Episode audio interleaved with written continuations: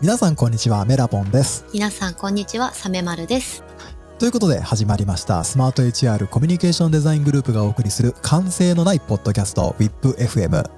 この番組はスマート HR のコミュニケーションデザイングループ、略してコムデの人たちが集まって休憩がてらに雑談するだけの番組です。よろしくお付き合いください。いやー、お疲れ様です。お疲れ様で本当ーす。にね、あのね、最近本当に寒くて。寒い寒いですね。なんか体調を崩してる人結構多いなと思いますね。ああ、確かに。僕はあの、うん30過ぎてからかな、あのーうん寒くなると、というか乾燥するとですね、あの、体が痒くなるようになっちゃいまして、はいあの、はいはい、はい、はい。ボディミルクを毎日塗ってるんですけれども、これがね、なんか、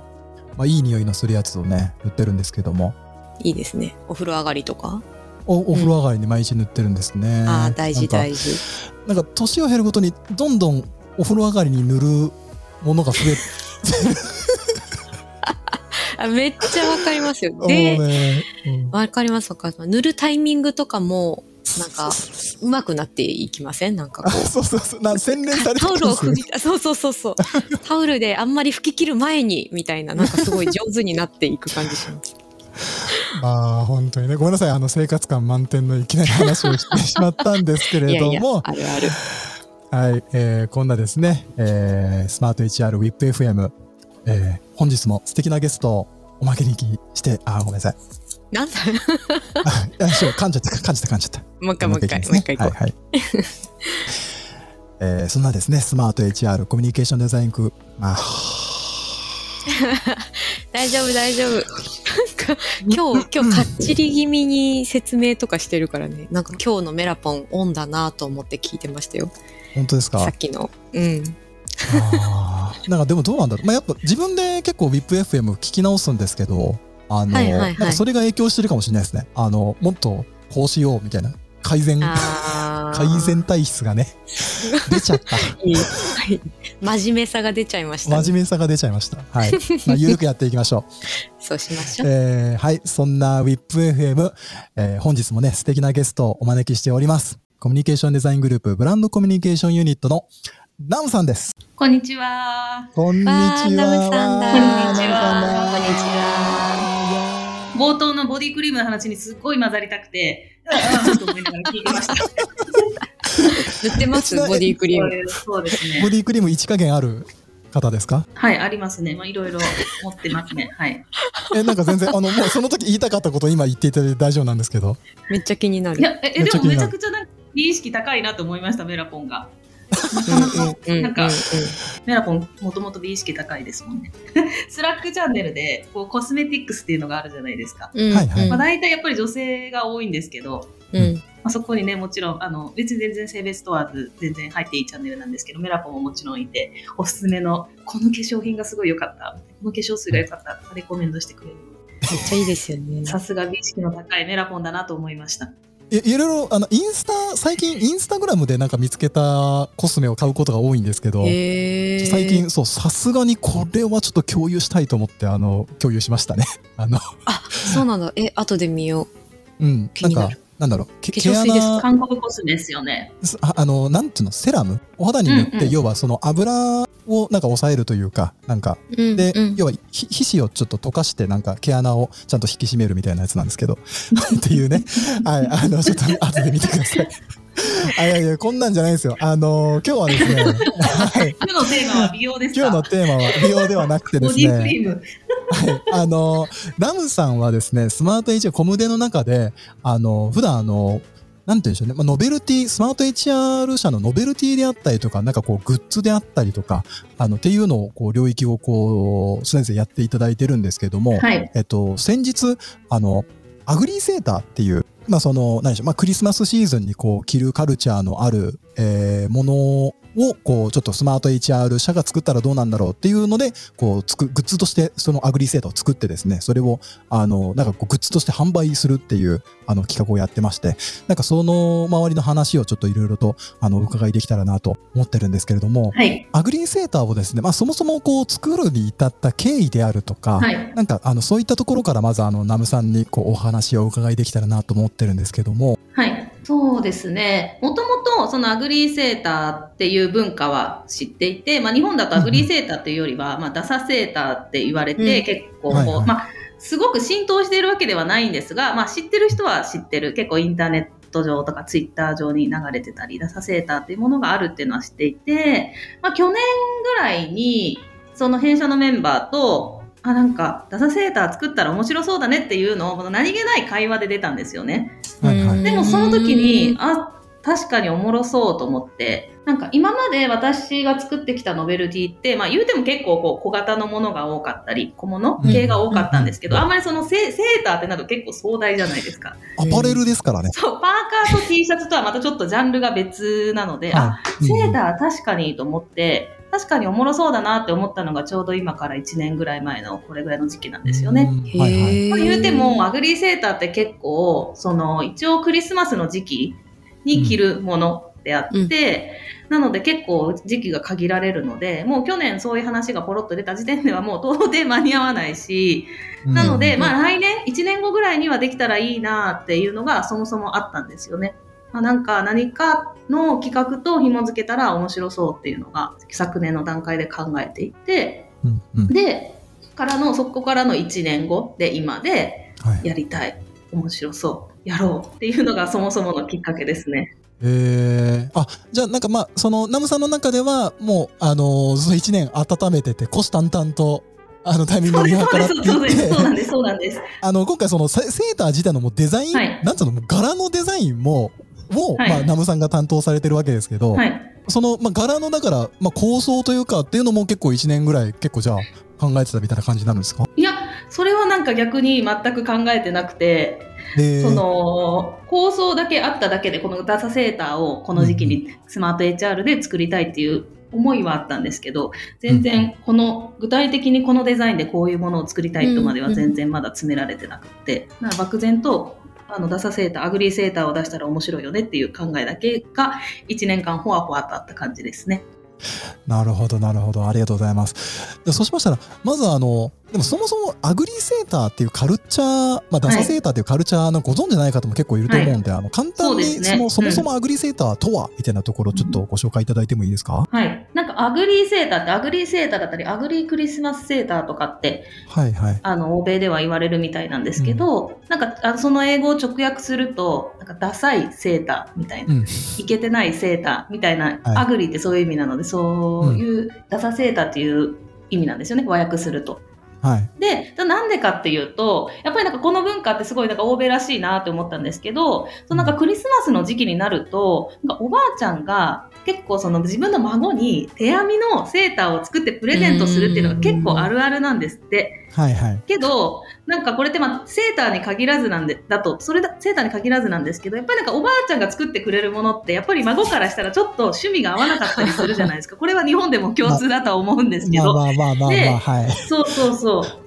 で、なんかおばあちゃんが、こう、自分の趣味に合わない結構、まあ言ってしまえばダサいセーターをもらって、でもそれは子供だから着ないといけない、着させられる、みたいのが、結構その子供の頃のあるあるというか、ちょっと苦い思い出というか、恥ずかしい思い出というか、そこがあるあるみたいなんですよね、うん。特に欧米では。うんうんで、なんかアグリーセーターみたいな文化は逆にそのちょっと苦い思い出みたいなのを、まあ大人、いい大人になってあえてきて、これはこれで楽しもうぜっていう、こういう子供の頃なんかこういうセーターもらって苦い思い出あったよね。でも逆になんか友人同士、家族同士、恋人同士でこう来合って楽しもうぜっていう、逆転の発想じゃないですけど、逆に楽しむみたいな、そういう文化で、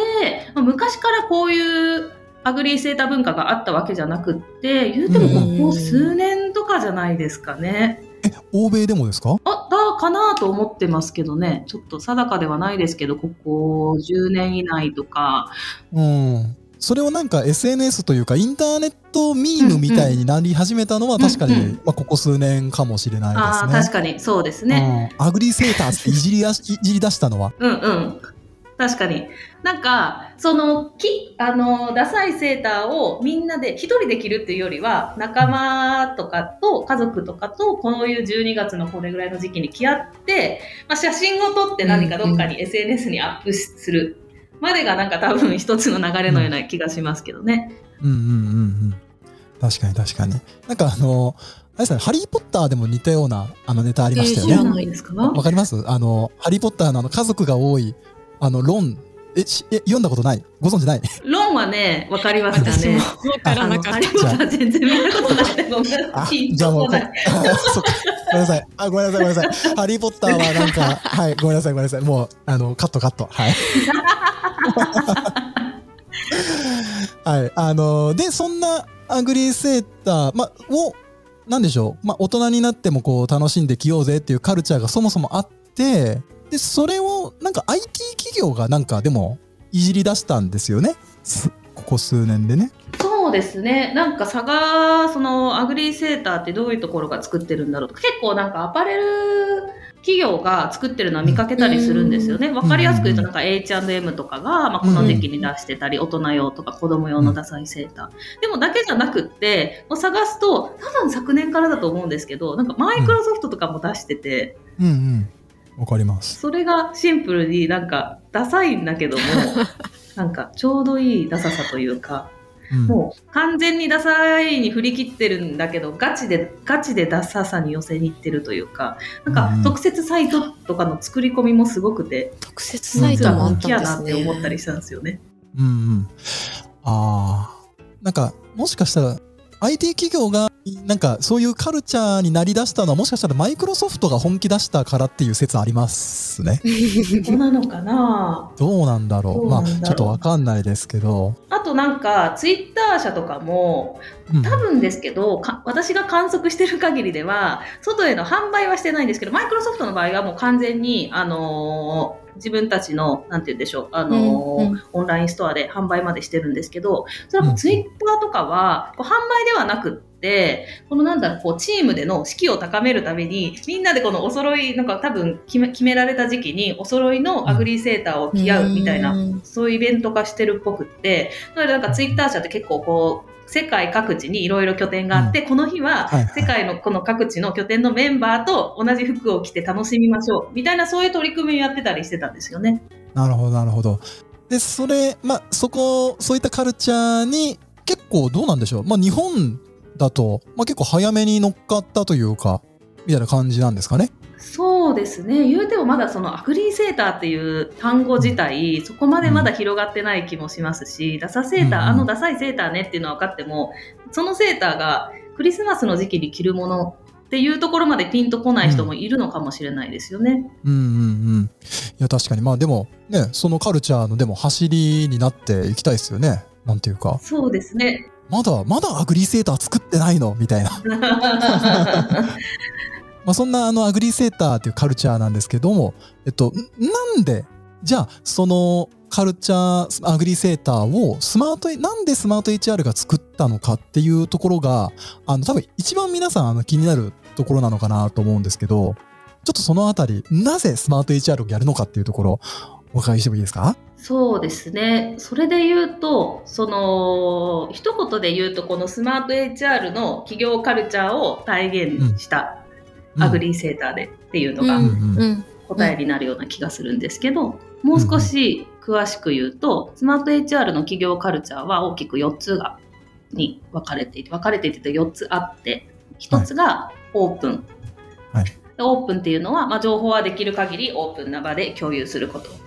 で、2つ目がフラット。まあ、これはフラットっていうのは、こう、トップダウンではなくって、まあ、ボトムアップでいろんなことが決められていく組織であるよっていうところですね。でうん、もう一つが遊び心。まあ、遊び心は、こう、働く上で遊び心を持って楽しく働こうよっていう、そういうことですね。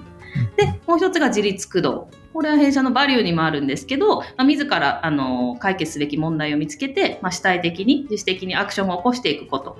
っていうのが自律駆動に当たるんですよね。で、今回のアグリーセーターで言うと、まあ、どちらかという、あどちらかというとでもないですね。今回のアグリーセーターは、この遊び心っていうところにフィーチャーして、まあそれを、あのーもう、ものとして、企画として体現したものがアグリーセーターを作ること、そしてそれを販売して広めていくことという感じ。じですかね。なるほど、なるほど。簡単に説明するとこんな感じです。ありがとうございます。なんかでも、そうですね、そのアグリーセーターっていうカルチャー自体が何かこう、まあ、スマート HR と相性いいじゃないですけど、何かその、うんそう、カルチャーにマッチするような気がそもそもしていて、はい。あの、うん。なので、なんでしょうね、すごく、あの、スマート HR がアグリセーター作るっていうのは、僕からするとすごくあの自然だったというか。あの、うん、な気がしますね。なんか、あの、アグリセーターのね、あの、由来みたいな話で、あの、おばあちゃんがつ作ってたみたいな話あったじゃないですか。はいなんか要は、それってなんかすごく、あの、ラブじゃないですか。なんていうか、アグリセーターって。なんていうか。わかります、わかりそます、の、わかりはいうんだからそ、うんすごうんく、なんかあったかい、なんかもので、はいなんかそういったところも、あの、スマート HR となんか合うんじゃないかなっていうふうにも思ってたし、なんかだから、あの、嬉しかったですね。なんかあの、スマート HR がアグリセーター作ってくれる、みたいなのを見たときには、僕は。ありがとうございます。本当になんかおっしゃる通りで、なんか言うても弊社アパレル企業でも何でもないんですけど、うんうんあの、うん。セーターを作っちゃってるんですが、ただそのなんかアグリーセーターのその文化っていうのがそもそもめちゃくちゃポジティブで、なんかユーモアがあって素敵だなって思ったんですよね。そのなんわかはい。か、おばあちゃんからもらう可愛くないセーターって、そのネガティブに考えるわけじゃなくて、それをなんか大人になっても、ある意味いい思い出として、こう楽しい方向に持ってくみたいな、うん。そんなポジティブな考え方が根付いてるのがなんか素敵だなと思って、うんうん。でそうですね、うんうん。その何かこう、あ、逆転の発想じゃないんです。プラン C まではいかないんですけど、うん。あ、こういう考え方でこう持っていくのね、こう楽しむ方向に持っていくのねっていう、その考え方が、その弊社でも、その遊び心を持って働く、楽しく働くとこみたいなところと通ずるものがあるのかなと思って、素敵だなと思って、チョイスしたのはあります。あとは単純に、このダサセーターでやっぱりダサくてなんぼみたいなところがあるじゃないですか。うんうんで、そのダサはいさを出すときに、うんなんかよくあるアグリーセーターって本当になんかすごい、すごいサンタが思いっきりくっついてるとか、トナカイ、はいはトナカイがすごい柄とか、結構クリスマスに寄せた柄が多いと思うんですけど、なんか別の観点から弊社らしいダサさを出せるんじゃないかと思って、こうユーモアがあるメンバーがすごく多いので、なんかダサいワードだったり、うん。何かダサいモチーフで、すごく弊社らしいダサさも出せるんじゃないかなっていうところで、いいものが作れるんじゃないかと思ったから選びました。そう、なんかアグリーセーター作ってみないっていう話も、そのナムさんがうーんって企画をこう、悩ま、頭悩ませて考えてるわけじゃなくて、なんか話題の中でそもそも最初から出てきたっていうとこもそうですし、そのアグリーセーター、あのね、ストアを見ていただくとわかると思うんですけど、あの、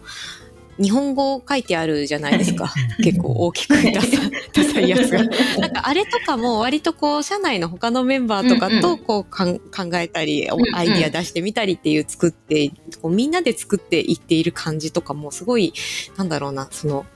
遊び心というかみんなで楽しむ感じがマジカルチャー現れてるっていう進め方自体もすごい感じましたそれは見てて。ありがとうございます。あの、デザインに関して僕いいですか、はい。あの、いや、最高じゃないですか、デザイン、マジで。あの、柄、あの、何が最高って、いや、い本当言わせてほしいんですけど、あのね、すごいのよ。なんつうの？あの、ダサセーターお作法、お作法みたいな、ダサセーターメソッドみたいなのを、ちゃんと研究してる、その、何がセーターのダサさにつながるのかみたいなのをめちゃめちゃちゃんと研究してるのがビシバシ伝わってきて、ありがとうございます。その、その何か研究成果に、そのだから今ね、あの、セメモノさん言っていただいたような、その弊社のカルチャーというか、弊社、そのメソッドを弊社でやったらこうなるみたいなうんうん。のがもうね、集大成。あの、めちゃくちゃ褒めてくれるじゃないですか。あのね、すげえと思った。もう、あのマジで、あの、だから日本語がね、あの結構下、帯でバーって入ったりするんですけど、はいそれも、なんならなんかその、まだ結構、そのアグリセーターっていうカルチャーが海外でしか根付いてないうんうん。まあ、日本ではあんまり根付いてない。海外、で、海外に向けても何かそれすごくいいと思って、要はなんか、あの、日本語を書いてあるみたいな、うんうん。その、日本語で何か、そうう、んカタカナみたいな、その何かダサさみたいなのってきっと、こう、海外の人から見てもちょっとオリエンタルというか、なんかエキゾチックに見えるんじゃないかな。なんかそういう良さもすぐあるなと思うし、もうね、いや、だから総合点、100点。めっちゃ褒めてくれるやまあ、本当に、だからさっきあのマイクロソフトがガチでやってるとか言いましたけど、あの、全然、う、全然、あの、は、晴れる、晴れますよね。なんていうか、だからもう、アグリーセーター界のもう、もう一軍で、もうメジャーリーグにね、並べるんじゃないかなと思います、うちのアグリーセーターはマジで。めちゃくちゃ嬉しい。なんかはいいろんな海外の、まあ国内のも探したか、国内外のいろんう。なんアグリーセーターを探しまくって、はいちょっと見まくって、うんデザイン見まくって作ったので、うん。その意図が伝わって、すごく嬉しいです。めちゃくちゃ見ましたね。なんかこの話を今し、そう、収録だとね、あの、お互いのビデオがオンになってて、この、あの、お互い今、 Zoom みたいな感じで喋ってるんですけど、今日ナムさんがそこ来てくれてて、ね。来。た状態でこの話するの最高に楽しいですね。しっかり家から着てきましたねい。やー、アクセサリーとか合わせちゃったりして、見えないけど合わせ。ちゃったりして、合うなー かわいい合っ。てる似合ってる。なかわいい。そう、なんかこういうカルチャー、まあなんだろう、ナムさんの所属してるのってブランドコム、私と同じブランドコムで、で、まあなんかこの実際のアイテムとか、えっと、なんだろうな、グッズとかノベルティとかももちろん対外的にも発売、販売したりもするし、こう、社外に露出が目立つものでもあると思うんですけど、なんかそもそもやっぱりこう、新しい人がどんどん入ってくるこの会社で、新しくスマート HR に入ってくる人もこのカルチャーに染,、ま、染めていく流れを作ってるというかナムさんが。なんかアイテムって社外じゃなくて中にもやっぱりこう、なんだろうな、カルチャーを薄めないと、むしろ強めていくみたいな役割すごい強いよなって、今回のアグリーセーターでなんか一層思いましたね。そうなんですか。なかなか自分では気づきらい気づきづらい観点ですが。いやーでもなんかラランダムとかジェネラルとかでその新しい何か出たよみたいなお知らせした時の盛り上がりすごいじゃないですか、社内の。あの感じすごい面白い、面白いって言うとあれですけど、いやなんかみんな楽しんでるこの会社をっていう雰囲気が出てて、めっちゃ弊社、弊社を作ってるなーラムさんってめっちゃ思います。うんわかる。いろんな要素のおかげですよ。なんか発信するときもいろいろ気は、気をつけたりはしてるので、そのうん言い回し一つであったり、例えばなんですけど、やっぱり文字だけでだとなかなか全部読まれないだろうし伝わりづらいので、何か二重までいかないけど、アイキャッチになるもの、なんかこう目を引くような写真だったりを用意したりとか、そういう工夫はしたりしていますね。ね、社内の告知で絶対ナムさんの投稿見落とさないもんな。やっぱうちすごい知見が詰まってるあの投稿には知見。が詰まってる。うんうんいやー、まあそんな、ちょっとあのもうかなりいい時間になってきてるので、あの、ちょっと次の話題、あの、ちょっとこれだけ聞きたいっていうのだけ、あの、はいお伺いしたいんですけど、あの、実際じゃあ、でも、こういったアグリーセーター、そうセーターってどうやって作るんですかっていう人たくさんいると思うんですよ。なんていうか。で、そもそもだから、アグリーセーター作りたい人って、やっぱあの、まあアパレルは当然ですけど、アパレルじゃない業界の人も、なんかだからカルチャーにね、そこにこうやってみたいみたいなことってすごいあると思うんで、どうやって作ったのかみたいな話、ちょっと、あの、お伺い、あの、できたらすごく参考になるかなと思うんですけど、うんまずなんか、ど、どこで、どこになんて言ったら、セーターってできるんですか？そうですね。それこそなんか世の中には T シャツだったり、パーカーを作ること、ところってすぐまあ見つかるし、T シャツはい。オリジナルとかで検索すればすぐ見つかるんですけども、なかなかセーターとなると急にハードルが高くなるので、うん。なかなかやっぱりこの少ない枚数でシュッと作れる場所っていうのはそもそも多くないと思うんですよね。はい。で、まあ、国内の場合であれば、まあ、多分こうニット工場みたいなところにうーんこうすごく探してオリジナルでへー OEM で作れますよとか、まあ、そういうところをもうネインターネット上ですごく探して、まあ、ピックアップしてもう突しに行くっていう感じですね。なかなかオリジナルアグリーセーター作れますよっていうのはなかなか日本にはないような気がしています。いや、ないでしょ。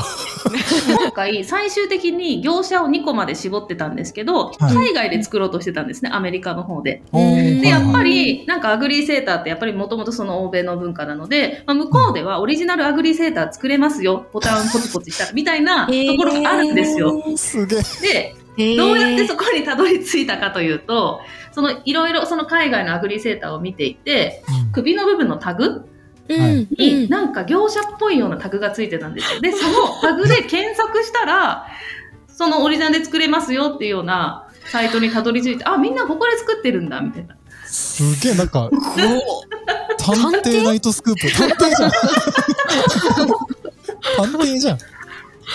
探偵の話してる。すごい本当はな。結構そこで作るのも面白そうかなって思ってたんですよね。ただそのロット数の都合だったり、結構、まあ言うても海外なので、あの、輸送に時間がかかってしまったり、あとは、やっぱりちょっとこのまだコロナウイルスの影響とかで、到着が遅れる可能性もあるので、今回は泣く泣く見送ったけども、やっぱり、その、海外、アメリカとかだと、そう、オリジナルで作れるところもそれとなく業者はあるんだと思います。なるほど、なるほど。え、ちょっとマニアックな話になるんですけど、なんか、どんなデータに、データを入稿したら出来上がるんですかね？あ、めっちゃ思った。今回結構びっくりしたんですけど、まあ、ざっくりと表面、裏面の、あのデータを送るんですよね。で、びっくりしたのが、普通に、あの、アドビイラストレーターで作って、まあ、入稿するんですけど、なんか先方から返ってきた答えが、あの、データ開けませんって言われて、なん。と、その先方のこのセーターのデザイン作る側の担当の人は、アドビ持ってなくって、へえ。なんか、私はそのイラストレーターのデータをそのセーターに当てはめて何かデザインを、なんだろう、作るのかなって思ってたんですけど、どうやら違うみたいで、PDF でくださいって言われて、PDF, PDF で私から、はい、送って、多分原寸サイズぐらいに拡大して印刷して、多分コンピューターであの当て込むんだと思います。えー、びっくりしました。ああ、まあでも考え方的にはビットマップに近いですもんね。はいなんていうか。そうですね、はい、多分そういう考え方だと思います、この網目があるので、どうしてもこの再現できる範囲が決められるじゃないですか。はい、おそらくその考え方だと思います。なので、結構一番今回作ってて、何回か3回ぐらいあの、サンプル見てチェックして直してっていうのをやったんですけど、やっぱりこのロゴの部分の再、ロゴの部分の再現性を高めるのが一番苦労したところで、この私がイラストレーターのデータで入稿したものぴったりにならないんですよ。やっぱりそのビットマップ的な考えで、あの、網目に沿って作ってるので、少しズレがあったり。でもやっぱりロゴの部分だし、普段やっぱりあのデザイナーだったら誰よりもロゴのこの少しの違いに気づきやすいじゃないですか。なのでここもうちょっと R を大きくしてくださいとか、まあ、ロゴの部分の調整に一番時間かかったかなという感じですね。うんだから、なんだろう、その製造方法なりのロゴの形というか、ロゴらしく見えるみたいなところを再現したみたいな感じですかね。そうですね。うんうん。なるほど。面白面白い。なんかその、まあなんでしょう。まあそもそも、でも、なんでしょう。事業会社がでもそういったグッズとかセーターを作るって、そもそもなんかいろいろ大変だと思うんですけど、なんかちょっと、こう、ナムさん的にこう大変だったポイントというか一番こう大きな壁みたいなあのところってなんかどういったところだったんですかね、はいはい、そうですね。それで言うと私たちコミュニケーションデザイングループっていつも基本的にその他の部署からまあ、こういった企画があって、そのためのこういうものを作ってほしいっていう依頼を受けるパターンが多いんですよね。はい、特に私の場合だと、ノベルティとかアイテムを作ってるので、次こういうオンラインイベントがあります。そのためのこのノベルティセットを作ってほしいみたいな、そういうなんか依頼のされ方がほとんどなんですよね。で、その中で、このアグリーンセーターって、どこからも企画があるわけじゃなく、うん、もう単純に、もう1年前からそういう話が出た時、え、これ絶対やったら楽しそうっていう完全にコムデ発信というかもう私がやりたい気持ちが一番大きかったところがあるので、なんか企画が先行してあるわけではなくって、コムデ発信でもある。そして、こう、ステッカーのように気軽にサクッとなんか数千円数万円で作れるものではなく、うん、やっぱりセーターって結構一つ単価まあまあしちゃうんですよね。言ってもその、うん、あの、スマート HR ストアで8500円ぐらいで売ってるものなので、まあ普通に考えて100枚売っただけでも、かける100プラスみたいな結構金額が大きなものであるし、こういう企画を立てて実行するのがおそらく初めてじゃないかな。私はおそらく初めてだったと思うんですよ、社内で。なので、これをどう通していくかっていうところが一番の大きな壁だったような気がしています。なるほど。ありがとうございます。ありがとうございます。ちょっと本当にあの面白いあのいいお話たくさんあの聞かせていただいてありがとうございます。というところなんですけれども、えっと先ほどあのちらっとあの名前出ましたスマート HR ストア。我ら、はい、我らがスマート HR が、まあ、運営している、そのグッズ、オリジナルグッズストアですかね、スマート HR ストアっていうのがあるんですけれども、はい、えー、ナムさんはそちらの店長を、えー、やっておりまして。はい、そうですね。はい。はい、ちょっとこのラジオの。名乗らせてもらってます。はい。なんで、このポッドキャストの最後にですね、そのスマート HR のあの宣伝を、えー、ナムさん、店長の方からあのしていただいて、ちょっとあのお別れにしようかなと思っておりますので、はい、はい、じゃあナムさんお願いできますか？はい、ありがとうございます。スマート HR ストアというものは、スマート HR のサービスビジョン、エンポリファーストすべての人が信頼し合い、気持ちよく働くためにというビジョンのもと、スマート HR のアイテムをお気軽に購入できる場を設けることで、より多くの方々が気持ちよく働ける環境づくりをサポートしたいという思いのもとで立ち上げたものです。で、直近で言いますと、このアグリーセーターみたいなジョークグッズも売ってるんですが、まあ、今年はあの年末調整書類が集まる封筒など、結構その人事労務担当者向けのあの、業務関連グッズだったり、そういったものも売ったりして、結構、あの、販売アイテムがすごく幅広いものを提供しています。で、あの、来年以降もいろんな便利アイテムを作っていきたいと思うので、皆さんお楽しみにしていてください。ありがとうございます。スマート HR ストアの今後の商品展開、お楽しみに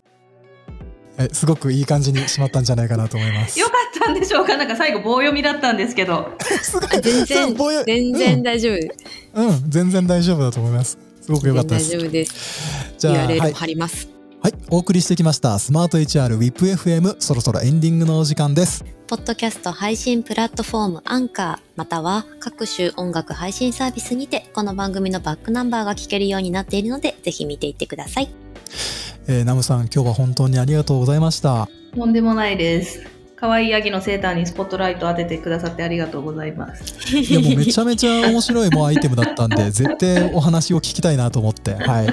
今日お願いしました。また新しいアイテムが出たら、もう一回お呼びしまあ、す。そうですね。ぜひお話しさせてください。はい、ありがとうございます。楽しみ。はい、楽しみ。ということで、はい、今週もお疲れ様でした。お相手は私、メラポンと、サメマルと、ナムでした。お疲れ様です。またまたねお疲れ様です